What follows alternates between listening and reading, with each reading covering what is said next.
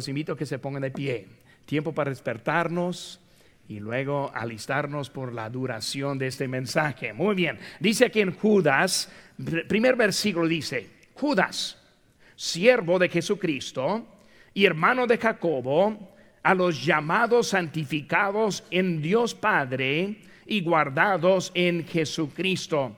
Misericordia y paz y amor os sean multiplicados. O dice, amados, por la gran solicitud que tenía de escribiros acerca de nuestra común salvación, me ha sido necesario escribiros exhortándoos que contendáis ardientemente por la fe que ha sido una vez dada a los santos. Contendáis ardientemente por, la fe que ha sido una vez dada a los santos. Nosotros estamos ahora poniendo firme nuestra doctrina, aclarando sin permiso este lo que Dios ha dicho a nosotros. Y por esa tarde quiero traer un poco para nosotros esa tarde. Vamos a aprender un poco de por qué creemos algunas cositas y qué es lo que creemos. Y luego vamos a seguir adelante en esta tarde. Oremos, hermano. Padre Santo, Señor, gracias te damos por lo que has hecho en nuestra iglesia. Señor, te pido que tú bendigas ahora el tiempo que tenemos. Señor, bendice ahora y ayúdanos a aprender este, lo que tú quieres decirnos esta tarde. Gracias por todo. En tu nombre precioso que te pedimos. Amén. Pueden tomar asiento, hermanos. La nueva vida. Cuando hablamos de la nueva vida, hermanos, vemos varias cositas que hay. Cuando pensamos en la nueva vida, muchas veces es pensando este, cosas que a veces se olvida en la vida. Cuando hablamos del matrimonio, muchas veces ya llegan los años, pues la pareja empieza a portarse diferente, uno a otro, otra a una, y luego es lo que necesitamos a veces, volver a como nosotros estábamos, hacer las cosas que hacíamos cuando apenas nos conocimos. Y cuando hablamos de la nueva vida, la nueva vida viene por nuestros fundamentos bien establecidos. Cuando nosotros entendemos lo que creemos y por qué lo creemos. Hermanos, nosotros cuando vemos ese mensaje es un mensaje fundamental de lo que nosotros debemos creer. Vivimos en tiempos de cambios. Los cambios hoy en día, los Estados Unidos están en proceso de cambio. Nuestra libertad como individuos está siendo amenazada hoy en día. Nuestra libertad de religión está siendo amenazada. Este, la semana pasada, hace como dos semanas, este Beto O'Rourke, él tuvo algo para decir a todos. Tenemos un video que quiero que escuchemos y también veamos. This is from your LGBTQ plan, and here's what you write. This is a quote. Freedom of religion is a fundamental right, but it should not be used to discriminate. Do you think religious institutions uh, like colleges, churches, charities, should they lose their tax exempt status if they oppose same sex marriage? Yes. This is from your LGBTQ plan, and here's what you write. This is a quote. Freedom of religion is a fundamental right, but it should not be used to discriminate. Do you think religious institutions uh, like colleges, churches, charities, should they lose their tax exempt status if they oppose same sex marriage? Yes.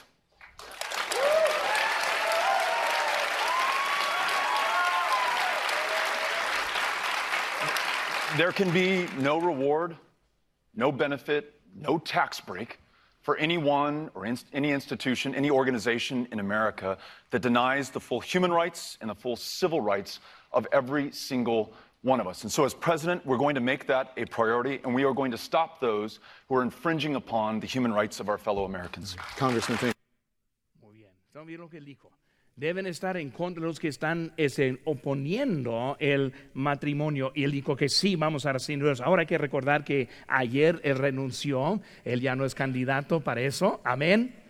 Muy bien, yo soy contento también en eso. Pero hermanos, hoy en día estamos viendo bajo ese ataques. Ahora, no piensen que ese es, es solo en un solo caso. Eso es lo que está pasando hoy en día en la política en, nuestra, eh, en nuestro país. La comprensión, hermanos, general de la naturaleza de Dios es en su palabra está disminuyendo. Hermanos, el porcentaje de adultos que están que se describen como cristianos está bajando. En los últimos 10 años ha bajado desde el 77% hasta el 65%, dos puntos menos en los últimos 10 años. Hermanos, desde la investigación del Pew, está, eh, en esa semana citaba fiscal general Bill Barr en eso.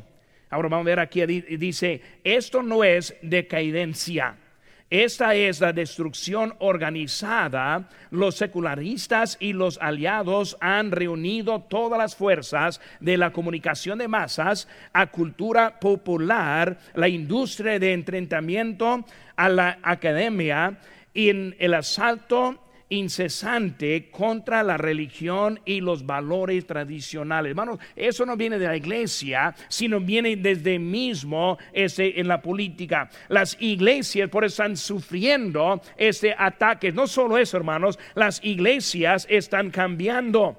La predicación doctrinal está siendo reemplazada por la suavidad. Y en vez de predicar así dice Dios, está ahora predicando lo que está más suave para escuchar. Los hombres astutos están creando división. La teología está cambiando hasta la justicia social. La dirección de esa iglesia hoy en día, hermanos, está cambiando. La iglesia presbiteriana unida votó en el mes de marzo de este año para definir el matrimonio como un compromiso único entre dos personas, diciendo que es tradicionalmente entre hombre y mujer. Ahora es cualquier persona. El conservador comité laico presbiterio declaró, este voto demuestra una adaptación completa a los vientos dominantes de nuestra cultura es una indicación más que la erosión de la fidelidad bíblica. O sea, allí es la dirección de nuestro país, en donde Dios pone un punto, hermano, no debemos estar preguntando. Cuando Él define lo que es el matrimonio, no debemos hacer pregunta de qué es el matrimonio. Debemos andar muy sólidos en lo que dice la Biblia. Hermano, como iglesia, nosotros no vamos a cambiar lo que la Biblia nos enseña acerca de esos asuntos en esta iglesia. Hermanos, cuando empieza una nueva vida, descubrirá que debe encontrar un nuevo compromiso con la palabra de Dios. Y por si vamos a crecer y vamos a seguir, primera cosa es tener el compromiso con la palabra de Dios, no con la sociedad, no con la política, no con lo que está pasando afuera, sino lo que Dios está diciendo en su palabra.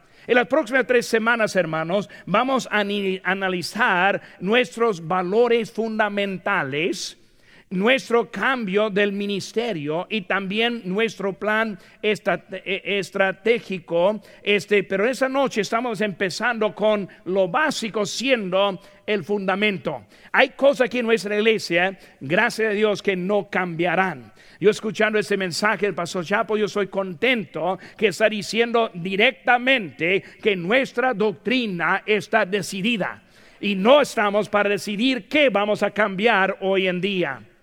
Hermanos, vemos algunos textos fundamentales. Aquí estamos en nuestras notas. Y vemos ahí en 2 Timoteo 1:13. Dice, retén la forma de las sanas palabras que de mí oíste en la fe y amor que es en Cristo Jesús. En Tito 1:9 dice, retenedor de la palabra fiel, tal como ha sido enseñada, para que también pueda exhortar con sana enseñanza y convencer a los que contradicen. En 2 Tesalonicenses 2.15 dice, así hermanos, estad firmes y retened la doctrina que habéis aprendido, sea por palabra o por, o por carta nuestra. Hermanos, como iglesia, nosotros estamos ahora volviendo a decir lo mismo, que estamos manteniéndonos sobre las doctrinas fundamentales de la palabra de Dios.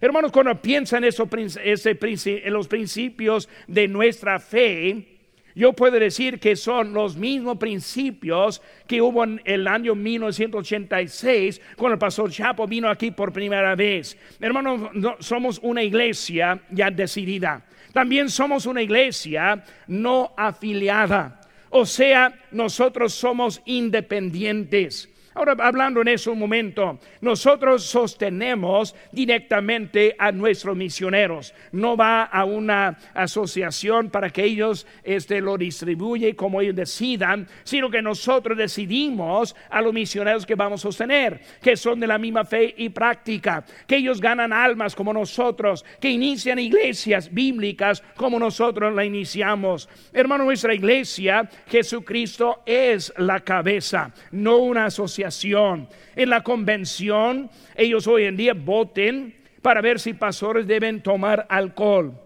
y si deben eh, eh, o si deben tener pastoras en sus iglesias.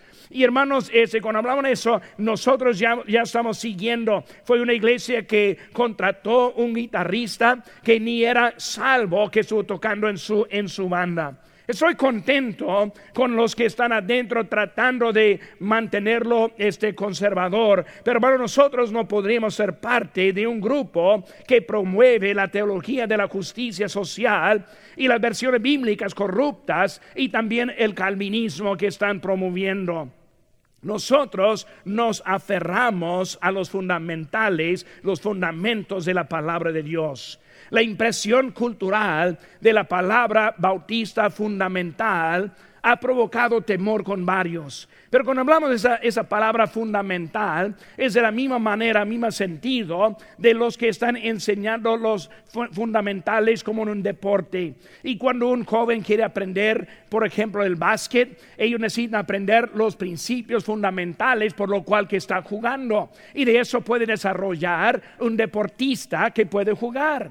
Y hermanos, también hablando de nosotros, los fundamentales está nuestra base que nos ayuda a entender por lo cual que nosotros vivimos así como somos. en eso no vamos a estar cambiados por cualquier viento de doctrina. Por eso no vamos a andar en otros errores, porque estamos manteniéndonos en los fundamentales de la palabra de Dios. Somos bautistas.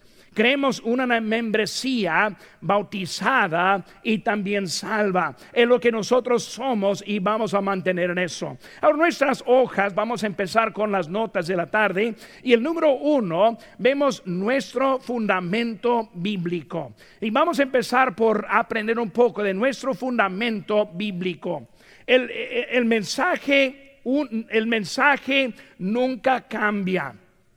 Métodos a veces cambian, pero los principios no cambian. Y cuando hablamos de nuestro fundamento, vamos a hablar de principios que nunca cambiarán en nuestra iglesia.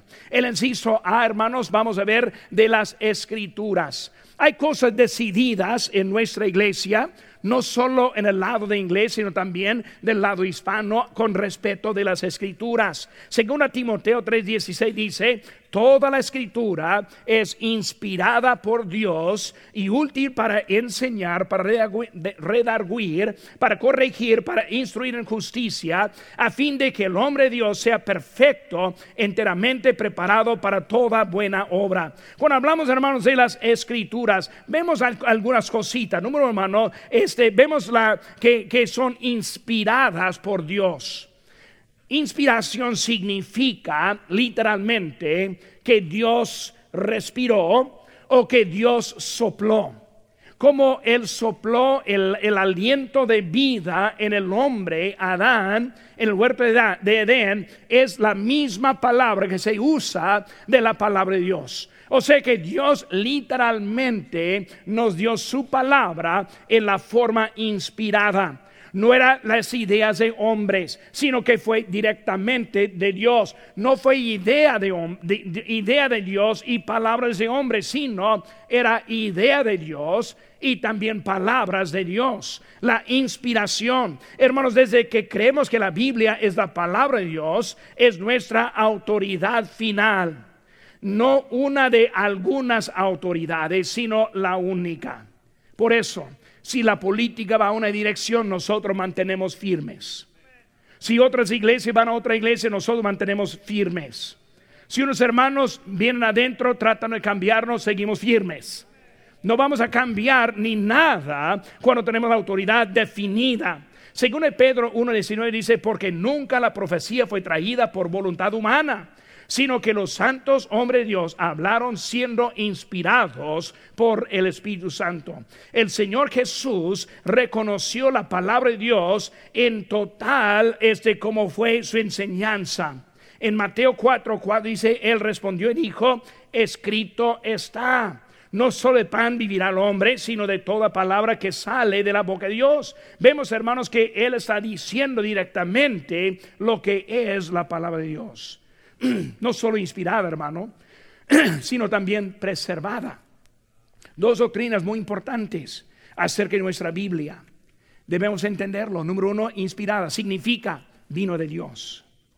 Preservada significa que aún es de Dios.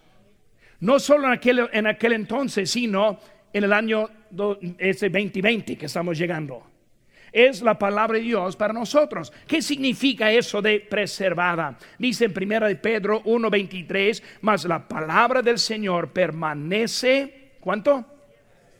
Para siempre.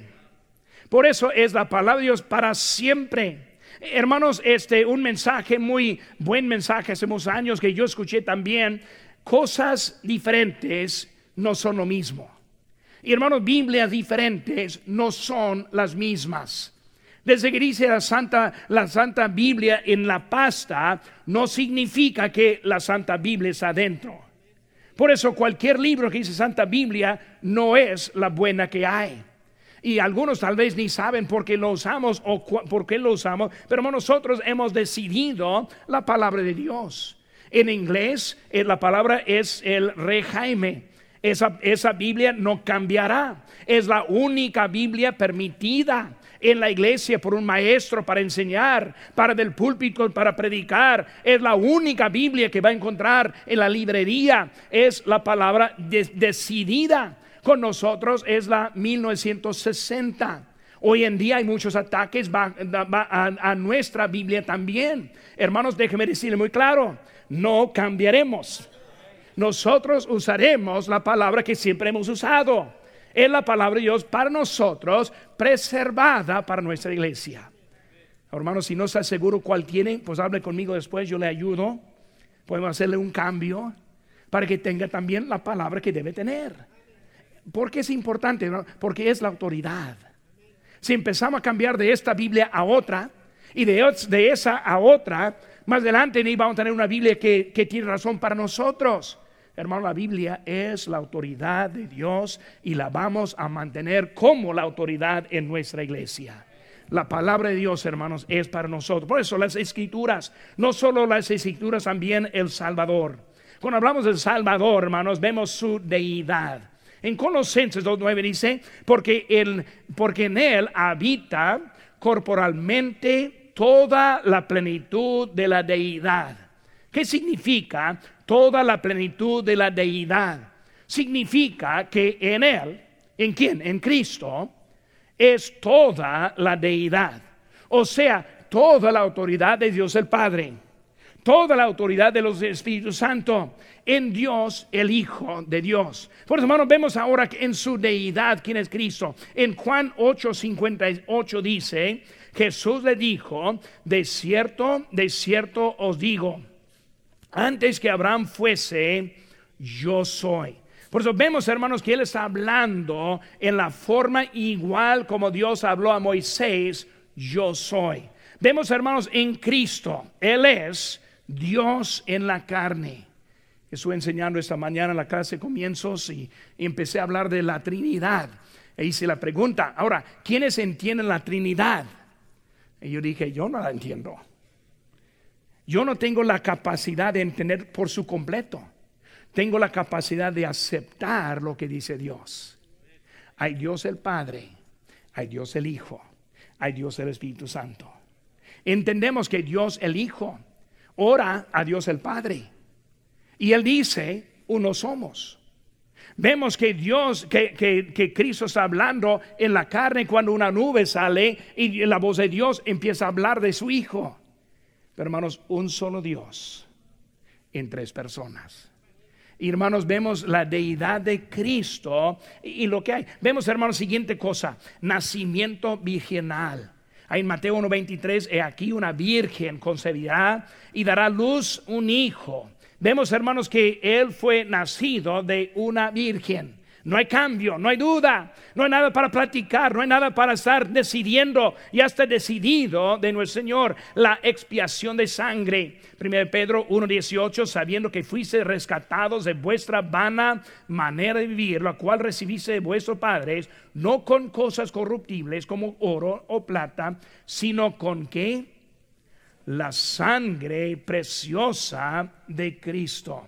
Hermanos, su sangre no fue sangre como cualquier otro hombre.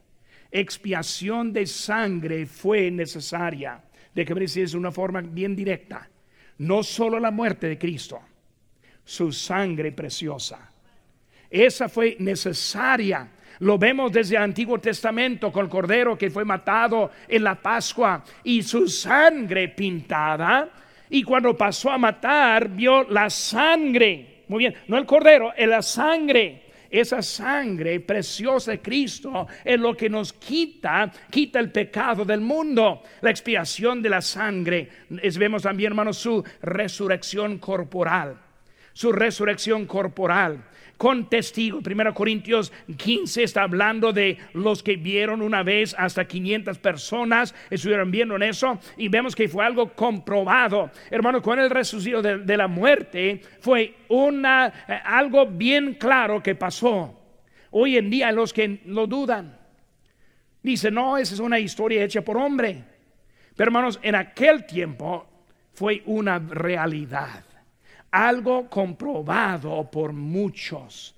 Muchos hablaron, no, no, no, vieron a Cristo. Él fue alguien que resucitó en su cuerpo, este literalmente. Lo creemos, hermano, lo creemos. Su deidad, su nacimiento virginal, también su expiación de sangre, su resurrección corporal. También vemos, hermanos, su venida física. Hermano, no es una buena cosa que decimos que Cristo viene, no, es algo que si viene. Nuestro Señor viene otra vez. Vemos, hermano número uno, en Primera Tesalonicenses que habla del rapto. El rapto, hermano, cuando Él llegue, pero no pisa el suelo. Dice la Biblia que en las nubes nos recibirá y nosotros vamos a elevar, ir con Él los cuerpos cambiados y vamos a estar con Él en ese tiempo. Es el rapto. El rapto va a llevarnos al cielo por siete años. En esos siete años aquí va a haber la gran, la gran tribulación y allá estamos con Cristo con los siete años. Al final de los siete años vuelve con nosotros, con los santos y luego va a tomar su tierra a Él mismo. Es el tiempo que, que sabemos como Amargedón y él va a ganar, va a encadenar a Satanás, va a establecer su reino por mil años. Hermanos, creemos lo que dice la Biblia ese con nosotros. Las escrituras sí creemos. El Salvador sí creemos. Hermanos, el inciso C, el Espíritu Santo sí creemos. Tercer persona de la Trinidad. Nosotros no somos carismáticos, pero sí creemos en el Espíritu Santo. Desde como que ellos hablan de Él, muchas veces nos ponen nerviosos cuando empezamos a hablar, que el Espíritu Santo me habló. El Espíritu Santo me usa. Hermanos, Él es una persona literal. Él mora en nosotros. Dice la que somos el templo del Espíritu Santo. Hermanos, Él nos dirige, Él nos anima, Él nos da convicción. Hermanos, Él está eh, realmente en nosotros, el Espíritu Santo dice en Hechos 5.3, y dijo Pedro, Ananías, porque llenó Satanás tu corazón para que, para que mintieses a quién? Al Espíritu Santo. Por eso no mintió a ellos, aunque sí mintió a ellos, sino mintió realmente al Espíritu Santo. Él quien está con nosotros hoy en día. Por eso, hermanos, escrituras, el Salvador, el Espíritu. Vemos también, hermanos, la salvación. En Juan 14, 6 dice, Jesús le dijo, yo soy el camino y la verdad y la vida. Nadie viene al Padre sino por mí. Hermano, la salvación es eterna. Eterna. No la podemos perder. Hermanos, no la ganamos con obras. No la podemos perder con obras La salvación nunca vino de mí, solo Cristo me la dio. Hermano, la salvación es vida eterna. Si no dure para siempre, es una mentira. Y la Biblia no es una mentira. Dice la Biblia que no perecerán jamás. Está bien claro acerca de la salvación. Y siempre hay los que dicen, pero pastor, está diciendo que uno puede salir de aquí, hacer eso, que el otro, que el otro, y todavía ir al cielo. Hermanos, vamos a creer lo que dice la Biblia. Deja sus ideas, deja las ilustraciones al lado. Cristo nos salva y nos salva para siempre. ¿Saben qué, hermanos? Yo he matado a todos los que quiero matar. Ninguno. Hermanos, cuando Cristo entra, Él nos cambia.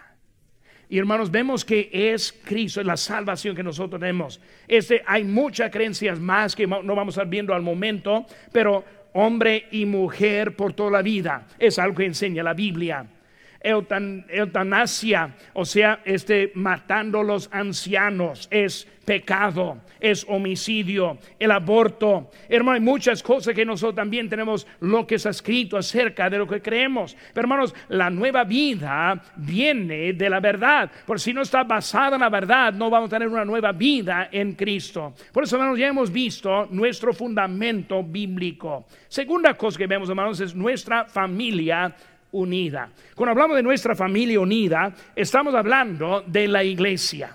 Por hermanos, desde como iglesia, primeramente el fundamento sí está establecido.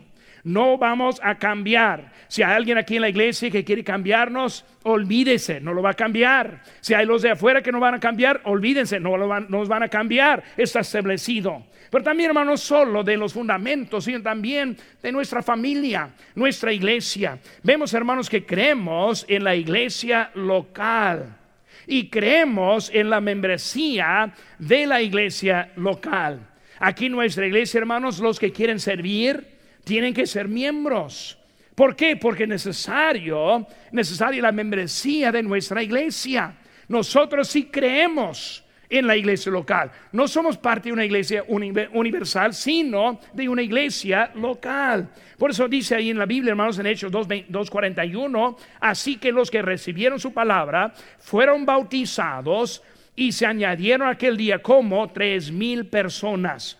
Hermanos, hablando de la iglesia local, eclesía, la palabra este griega, significa asamblea convocada Hermanos, vemos que la iglesia es la unidad puesta por Dios en este tiempo, en este mundo. Por eso entendemos la importancia de nuestra iglesia. En la Biblia, hermanos, hay 117 veces que vemos el término iglesia. Y de esas veces está hablando, 100 de las veces está hablando de la iglesia local, la iglesia visible. Si hay una familia de Dios, pero Dios trabaja a través de la iglesia. Esta semana estuve hablando con una persona que me dijo, pues yo no necesito de la iglesia, yo adoro a Dios a mi forma. Y no quise hablar muy duro, por eso no dije mucho que quise decir a esa persona. Para empezar, ¿quién piensa esa persona que importa lo que cree? Es lo que Dios dice. Pero aparte de eso, a su forma. Porque no adoramos a Dios a su forma.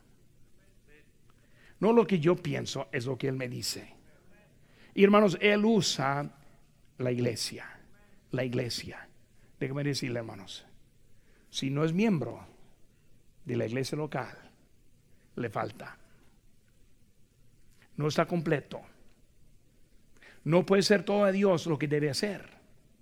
Él usa a su iglesia.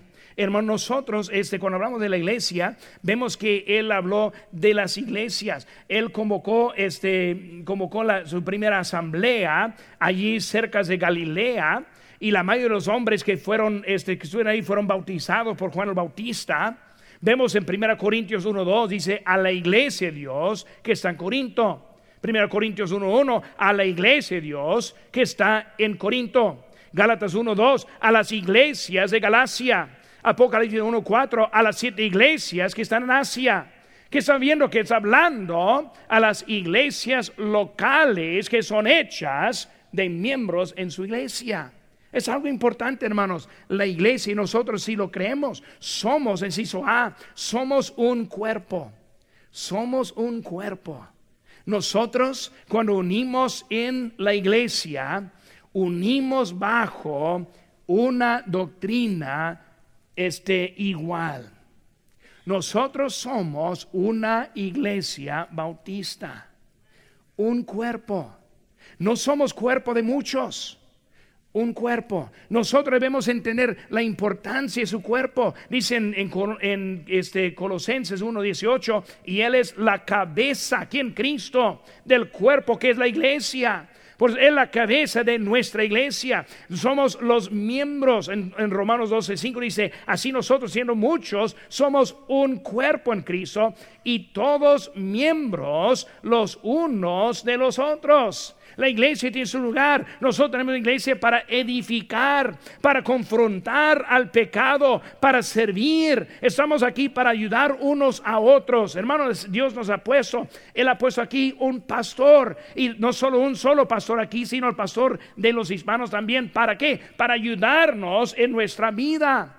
Hebreos 13:7 dice, acordaos de vuestros pastores que os hablaron la palabra de Dios, considerad cuál haya sido el resultado de su conducta e imitad su fe. Hermanos, este el pastor no es pastor si no le permita ser el pastor. Si no le permite, yo no puedo obligar a nadie. El pastor Chapo no puede obligar, obligar a nadie, menos que se presenta. Pastor, aquí estoy. Úsame, ayúdeme. Aquí estamos para seguir. Hermanos, somos un cuerpo. En el inciso B, nos congregamos juntos. Nos congregamos juntos. Esa hermana, o digo hermana, quién sabe, que me dijo en esa semana, yo adoro a Dios a mi, a mi manera. Y me dijo que no ve la necesidad de ir a la iglesia. Pues ella no, no sabe mucho, obviamente. Pero dice aquí en Hebreos 10:24, y considerémonos unos a otros para estimularnos al amor y a las buenas obras, no dejando de congregarnos como algunos tienen por costumbre, sino exhortándonos y tanto más cuando ves que aquel día se acerca. Nosotros aquí estamos para congregarnos juntos, hermanos. La iglesia debe ser lugar de importancia en nuestra vida. Ahora yo sé que trabajo a veces eh, eh, interviene, en, medio. Y yo sé que la escuela, yo sé que hay, cosas que, que, hace difícil, pero hermanos, el deseo debe estar en la casa de Dios y nunca debe dejarla, a menos que es algo que no podemos cambiar. Es importante, es importante. Como el varón no les dijo, se levantó la mañana, el domingo, y dijo, mujer, ya no voy a la iglesia. Y padre dijo, pues, si vas a la iglesia, vamos a la iglesia. No le dijo jamás, ya, ya no voy a la iglesia. Y por eso así estuvo hablando un ratito así de ella, dice que sí, él dice que no, y, y, por fin este, dijo ella, dime por qué debo ir a la iglesia. Y dijo, pues número uno, porque la Biblia nos dice que debemos ir a la iglesia. Número dos, porque eres salvo, debes ir a la iglesia.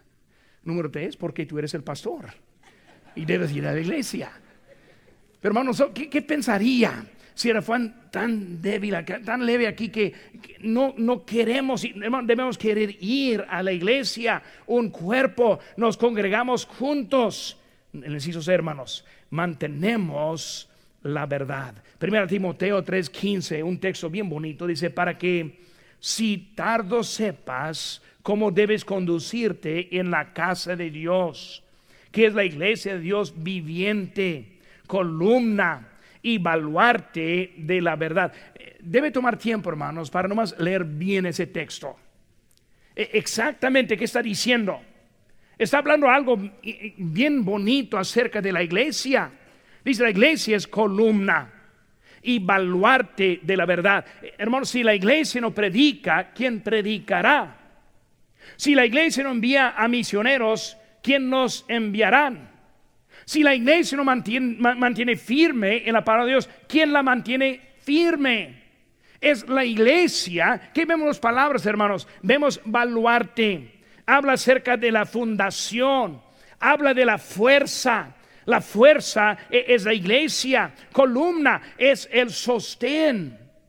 Cuando alguien dice que no necesita la iglesia para obedecer a Dios, siempre quiero preguntarle cuándo vas a comprar su vuelo a África para predicar. Si va a ser obediente, hay que ir a toda la gente del mundo. Como iglesia podemos. ¿Cómo podemos? Por los misioneros que estamos sosteniendo. Hermano, necesitamos entender, la iglesia es la fuerza. Si no hay iglesia, hermanos, todo para abajo va. Nuestro fundamento, nuestra familia unida. Y lo número tres, hermanos, nuestra fama conocida. Nuestra fama conocida. En este día, hermanos, eh, eh, eh, este, en ese día hay cambios increíbles. Hay una filosofía del ministerio que debe ser predecible. Cuando vemos este mundo y vemos ese payaso que vimos ahorita, con todo respeto lo digo, ¿verdad? Como la política, como la, la educación, como el mundo que anda variando, cambiando, hermanos, de aquí debe ser algo que está firme. Cuando hablamos de la iglesia, hermano, nuestra fama conocida. Esta mañana tuvimos la clase de comienzos, enseñamos qué tipo de iglesia vamos a hacer. Siempre a los que no entienden, está bien no entender. Nunca quiero decir a alguien que no debe, si, si tiene pregunta, pregúnteme. Yo le contesto. Pero hermano, hay cosas que no cambiamos. ¿Por qué? Necesitamos saber que hay cosas que aquí no van, a ser igual. Mientras la iglesia ha crecido, y los ministerios se han desarrollado, hay principios que van a mantenerse este, firmes. Hermanos, hay seis aspectos de nuestro testimonio que vamos a estar viendo ahora. Seis cosas en que vamos a ser iguales. El inciso A, la alabanza bíblica. La alabanza bíblica. Hermanos, este país está muriendo porque quieren adorar solo cuando todo vaya bien. Quieren adorar solo cuando les guste. Han entrado aquí. Algunos me han dicho, pastor, la música aquí está muy triste. Siempre yo, yo quiero decirles, pues yo tengo unos aparatos aquí para ayudarme a oír, no, no, no sirven muy bien, pero me ayudan. Tal vez necesitan unos también. Yo no sé qué están escuchando ellos. Pero hay unos que dicen eso. Y hermano, cuando vemos ahora la alabanza bíblica. No, no vamos a tener humo aquí. Guitarras eléctricas y baterías y las bandas y... No, alabanza bíblica. Bíblica. No está triste, hermanos. La alabanza aquí me alimenta. Yo escucho al mensaje siempre los domingos a la mañana ocho y media en mi oficina prendo este live stream ahí de inglés. Hombre, cuando el hermano Williams termina de dirigir, ya estoy cargado, listo para andar. Alabanza bíblica. No, mi cuerpo no necesita estar bailando. Mi espíritu necesita vida. Alabanza bíblica. Eso, hermano, vamos a mantener nuestra iglesia. Cuando hablamos de la, de la alabanza, hablamos de la predicación bíblica. Ese vemos en 2 Timoteo 4:1. Te encarezco delante de Dios, el Señor Jesucristo, que juzgará a los vivos y a los muertos en su manifestación y en su reino, que prediques la palabra, que instes a tiempo y fuera de tiempo redarguye, reprende, exhorta con toda paciencia y doctrina. Hermanos, predicamos la palabra de Dios. Una cosa que me ofende poquito, un nuevo de vez en cuando viene y sale y dice, pastor, me gustó su plática. Eso es como un, un dardo en mi corazón. Si están escuchando una plática, hay algo mal en que estoy haciendo. Yo no quiero darle plática, quiero predicar. Eh, si no se, si se siente a gusto, estoy perdiendo la meta. Quiero que se no, no, quiero que siempre esté gusto la palabra de Dios. Instes, que siempre anda listo para predicar. Por eso, hermano, la predicación bíblica va a ser la base, va a ser fundamental de nuestra iglesia. No venimos por otro motivo, sino predicar la palabra de Dios. Es la, la alabanza bíblica, la música piadosa, himnos. Hermano, hay un peligro de nuevos cantos por cantantes mundanos. Hay música con el ritmo de rock. Y nosotros vamos a andar por esa manera. 80% de nuestras canciones son himnos. ¿Saben qué, hermanos? Los himnos unifican las generaciones. Aprendemos los himnos de que yo canté con mi abuelita. Mi mamá hoy en día está sufriendo de Alzheimer. Ella no sabe mucho, no recuerda mucho. Está en un asilo y no puede platicar con ella. Pero si empiezo a cantar unos himnos, ella empieza a cantar. Y ella está poco ansiosa, en, mucha preocupación, no sabe qué está pasando, su mente no puede comprender qué es lo que está pasando. Pero cuando pensamos, empezamos a cantar, una paz empieza a llegar.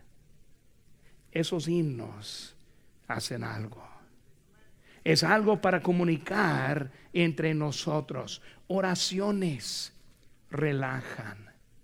Yo ni sé cuántas veces he hablado con alguien bien nervioso, bien alejado, eh, eh, no, no sabe qué decir. Y digo, vamos a orar. Empiezo a orar. Y cómo se calma el espíritu de nuestro Dios. Alabanza alabanza, es algo bíblico. Vemos, hermanos, que nuestra iglesia ha sido pionera con revelancia.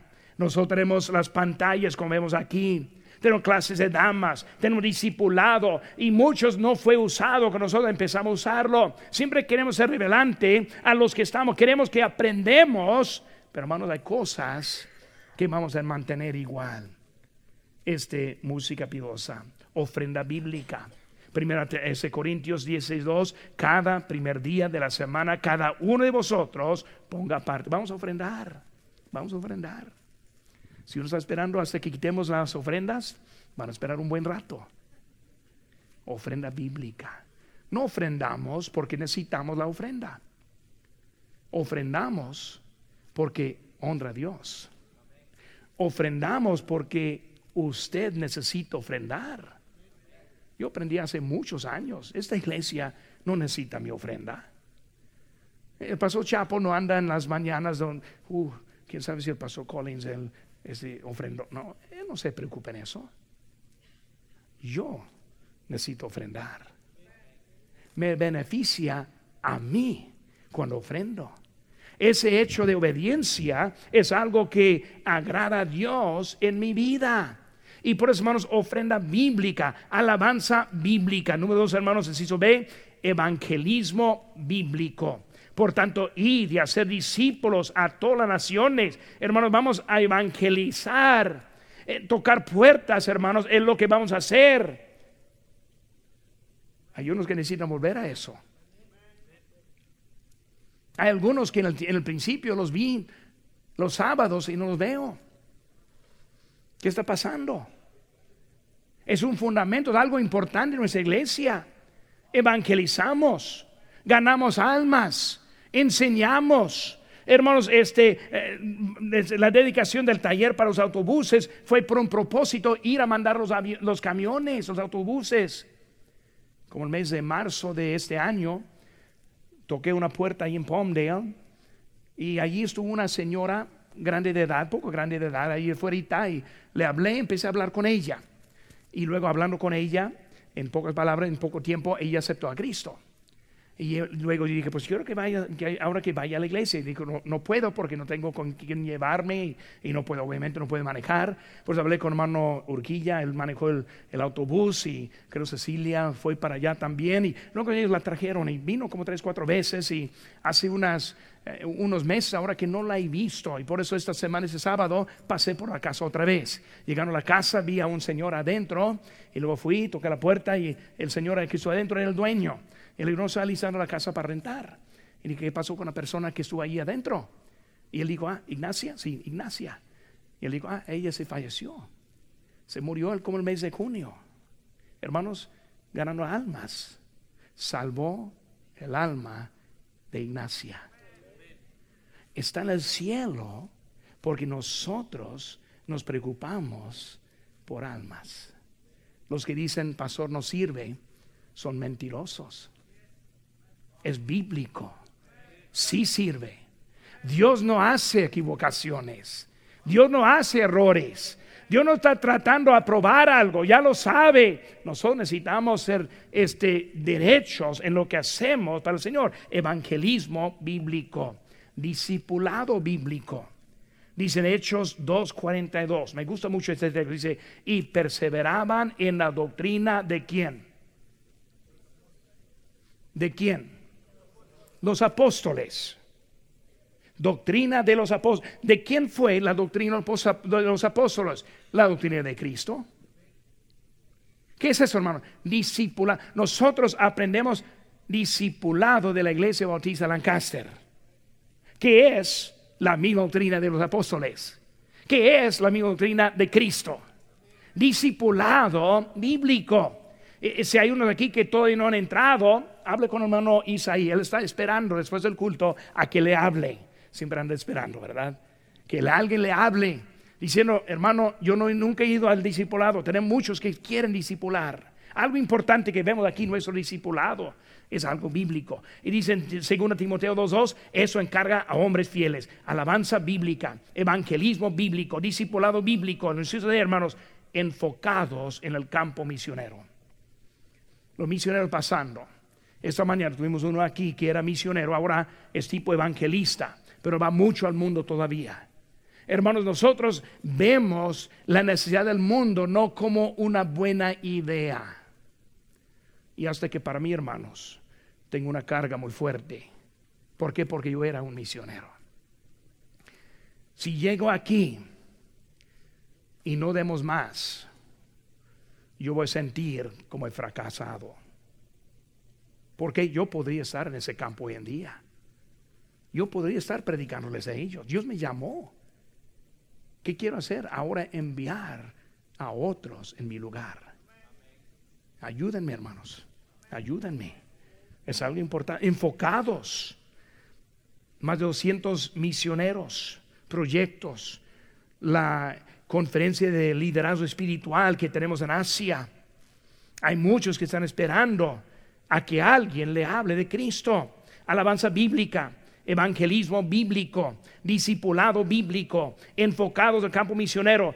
Inciso E, santificados bíblicamente santificados bíblicamente. Hermanos, nosotros este, debemos estar este, entendiendo en la santificación, dice ahí en, en Tito 2.11, por la gracia de Dios se ha manifestado para salvación a todos los hombres, enseñándoles que renunciando la impiedad, y los deseos mundanos vivimos, vivamos en este siglo sobre justa, piadosamente. Hermano, la gracia de Dios nos cambia.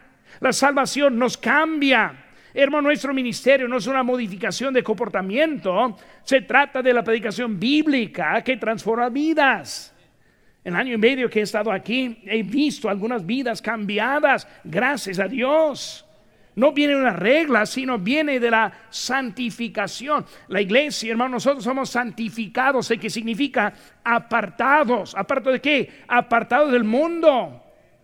Debemos entender que nosotros estamos viviendo una vida. La regla no produce la santidad, sino el corazón cambiado. Gente pecadora no necesita nuestro juicio. Necesita nuestro ejemplo necesitan ver nuestro amor.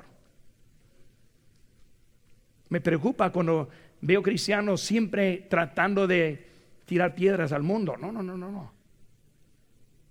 No los queremos correr, les queremos ganar. Esa semana una pareja llegó a la, oficina y la hermana Jennifer no sabía qué, qué, hacer. Me habló y dijo, hay una pareja que quiere hablar con usted, pues pásale aquí arriba conmigo. Pues pasaron ahí arriba. Y él dijo, yo soy un diácono. Estoy aprendiendo cómo ser diácono, pero de la iglesia católica. Y él dijo, no vengo aquí para ver qué es lo que ustedes hacen para ser diáconos. Yo estoy medio estudiando mi mensaje, ando ocupado en otras cosas y, me dice, ¿puede enseñarme cómo, qué es lo que hace para ser un diácono? Y claro que sí, le enseño. Abrir la Biblia, Romanos 3, a Romanos 5, a Romanos 6, la práctica de Cristo. Los diáconos son salvos, deben, deben de ser salvos. Pero hermanos, en vez de palabras bruscas, ellos necesitan ver nuestro amor, que nos preocupamos por sus almas. No se trata de Halloween o de los huevos de día de resurrección. Yo no soy parte mucho de eso tampoco. Quiero mostrar mi amor para su alma. El mundo necesita, necesita saber que nosotros nos preocupamos por ellos. Mateo 23 nos advierte que no seamos como fariseos Romanos 6 no significa que estamos libres de, de pecar, sino que somos libres del dominio de pecado. Randy Alcon, uno que escribió, dijo, cualquier concepto de gracia que nos haga sentir más cómodos pecando no es gracia bíblica. La gracia de Dios nunca nos anima a vivir en pecado nunca nos anima a ser más mundano. Al contrario, nos ayuda para decir no al pecado y sí a la verdad. La gracia de Dios en nuestra vida.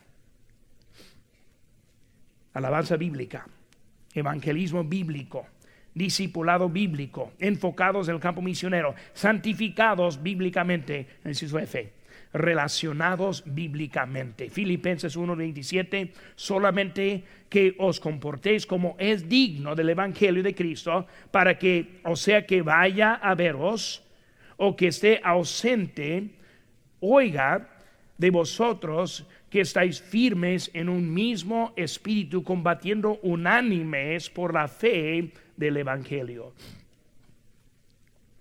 Nosotros estamos para fortalecer las familias para ayudar en las dificultades, para apoyar a los que son débiles. Tenemos grupo de crecimiento para ayudar en la madurez. Estamos cuidando unos a otros. Por eso, hermano, queremos ser una iglesia que también está relacionada, o sea, que estamos atentos a lo que se necesita en cada iglesia los que están enfocados y hay unos que quieren, la, alabanza y otros ganar almas y otros discipulado y otros enfocados en el campo misionero. Vamos a apoyar más. Unos que están hablando del pecado y santificarnos, relacionando que quiero andar con otros. Pero hermano, la verdad es que queremos una iglesia que está buscando el equilibrio, que estamos enfocados en todo. Nueva vida un nuevo compromiso con el fundamento bíblico. La familia unida y nuestra fama conocida. Cuando alguien ve a nuestra iglesia, hermanos, ve que tenemos una iglesia que tiene una opinión muy buena de nuestro Dios. Hablamos correctamente, vivimos correctamente, amamos, hay unión eso es lo que queremos seguir mostrando a este mundo.